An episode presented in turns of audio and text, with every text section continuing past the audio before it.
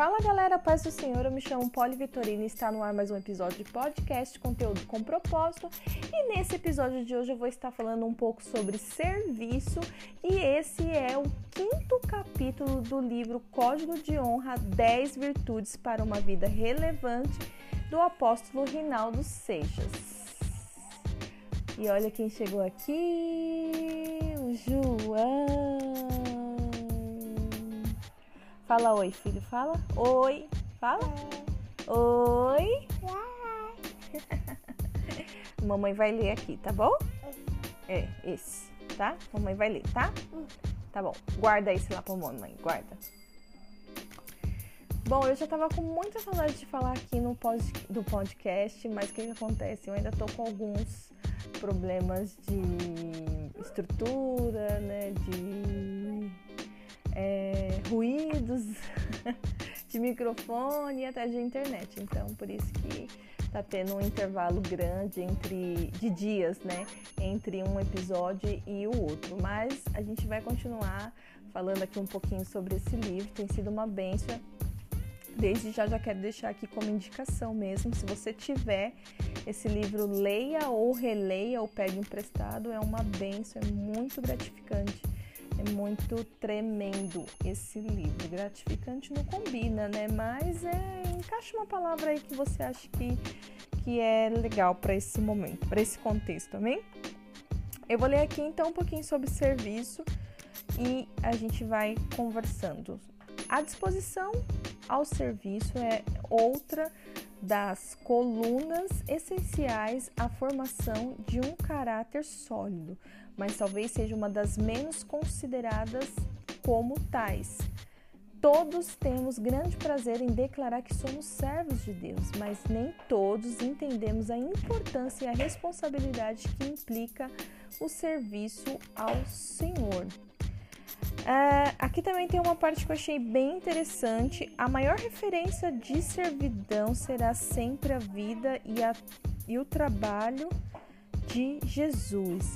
E o que vemos em Cristo é a sua obediência irrestrita à vontade do Senhor. Nisso, ele foi um servo perfeito. Ele foi perfeito em tudo, né? Mas aqui ele destaca a questão da obediência. Então ele coloca que a melhor definição para o servir é obedecer. E eu encontrei aqui também um outro trechinho já em uma outra página que eu achei muito legal compartilhar. Escuta só. Devemos tanto a Deus que na execução do seu trabalho, seja ele qual for, nunca iremos além do nosso dever. Nunca atingiremos a área do mérito. Olha só, por mais esforço que eu e você fizer, nós nunca vamos chegar a atingir a área do mérito. Nunca, nunca vamos passar do nosso dever. Para servirmos, para servirmos a Deus, precisamos entender que é dele mesmo que vem a graça, a capacidade, os dons e os recursos. Mesmo que façamos o melhor possível, estaremos sempre em falta com ele. Interessante isso, né? Agora, olha essa notinha que fala sobre o julgamento. Se você tem alguma dúvida, alguma confusão aí na sua mente relacionada aí. Opa, bati no no microfone aqui. Relacionada ao julgamento, escuta isso. O cristão não será julgado diante de Deus como filho, abre parênteses, quanto à salvação, fecha parênteses, mas como servo, abre parênteses, quanto a serviços, obras, fecha parênteses. O crente, como filho, deve julgar a si mesmo por meio da palavra. Dá para você ler lá em 1 Coríntios 11, do 31 ao 32, que vai trazer uma reflexão mais profunda em relação a isso. Nesse julgamento, prestaremos contas de nosso tempo, de como usamos a liberdade cristã, a responsabilidade quanto aos talentos recebidos de Deus. Interessante, né? Muito interessante. Tem outras coisas aqui muito legais, mas que eu não vou conseguir ler tudo, porque senão vai ficar muito extenso. E agora o para pensar. Para pensar é, tem o tema de servo segundo a Bíblia. As, as escrituras usam termos diferentes que, na tradução para o português, ganharam o significado de servo. Vamos analisar alguns deles para compreender um pouco melhor o que é conceito bíblico de servisão. Doulos.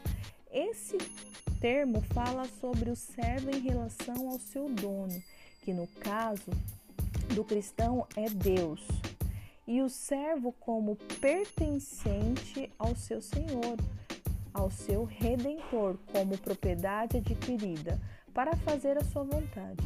Jesus nos instruiu que, após fazermos tudo o que nos for ordenado, devemos considerar-nos como servos, doulos, inúteis, sem quaisquer, quaisquer méritos em nós mesmos. Eu vou ler só um trechinho, porque esse para pensar é um pouco extenso e eu vou deixar só uma aguinha na boca aí para você tentar aí se aprofundar mais nesse assunto. Aí ele fala um pouco sobre diáconos, diáconos com K.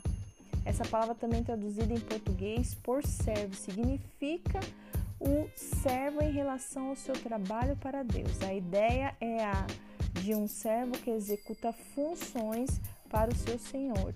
Há muito trabalho a ser feito no reino, nem sempre prazeroso ou satisfatório. O próximo exemplo que ele dá é o, o perites. Esse termo grego aponta para o servo em relação a si mesmo e está relacionado ao desempenho do diáconos. Ele também fala sobre leitougion, refere-se ao servo em relação ao povo em geral, o cristão em relação à sua congregação, e ele também fala um pouquinho sobre latreuo, está relacionado à adoração do servo de Deus.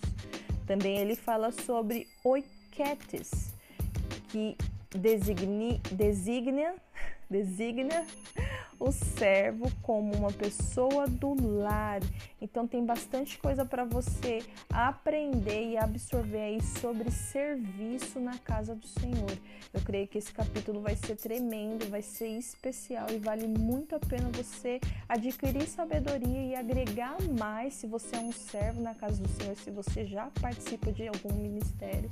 Eu creio que é, esse capítulo vai ser marcante na sua vida. Amém? Deus abençoe.